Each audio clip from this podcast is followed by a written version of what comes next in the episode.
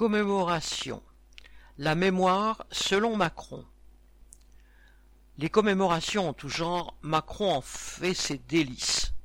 Elles lui permettent d'occuper pour un jour le devant de la scène sans que cela ne risque de diminuer sa popularité. Mais par-dessus tout, il aime s'approprier la célébrité d'hommes politiques. En janvier, il s'était recueilli sur la tombe de Mitterrand à Jarnac pour le vingt-cinquième anniversaire de sa mort.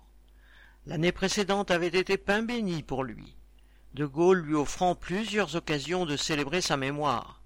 C'était à la fois le cent trentième anniversaire de sa naissance, le quatre-vingtième de l'appel du 18 juin et le cinquantième de sa mort, le 9 novembre 1970. Clémenceau avait eu droit la même année au dépôt d'une gerbe de fleurs par le président devant sa statue, le 11 novembre, pour le 102e anniversaire de l'armistice de 1918, bien que le choix de la date n'ait pas donné un contron. En 2019, là, Macron avait raté son coup. Il y a 250 ans, le 15 août 1769, naissait Napoléon Bonaparte, date passée inaperçue parmi la population. Il en aurait été de même pour l'anniversaire de sa mort si les médias ne s'en étaient pas emparés et si le président n'avait pas décidé de participer aux cérémonies de commémoration du mercredi 5 mai. Ses prédécesseurs avaient habilement évité d'honorer ce personnage arrivé au pouvoir en 1799 par un coup d'État, mettant un point final à la période de la Révolution.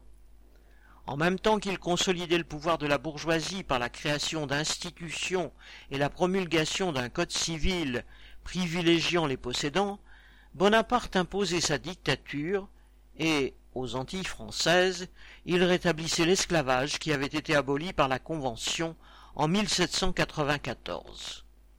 En participant à cette commémoration, même s'il a émis quelques critiques envers la politique de Napoléon Ier, Macron choisit de faire un pas de plus vers la droite réactionnaire qui idolâtre le fossoyeur d'une révolution et glorifie tout État autoritaire capable de protéger ses richesses. Marianne l'Amiral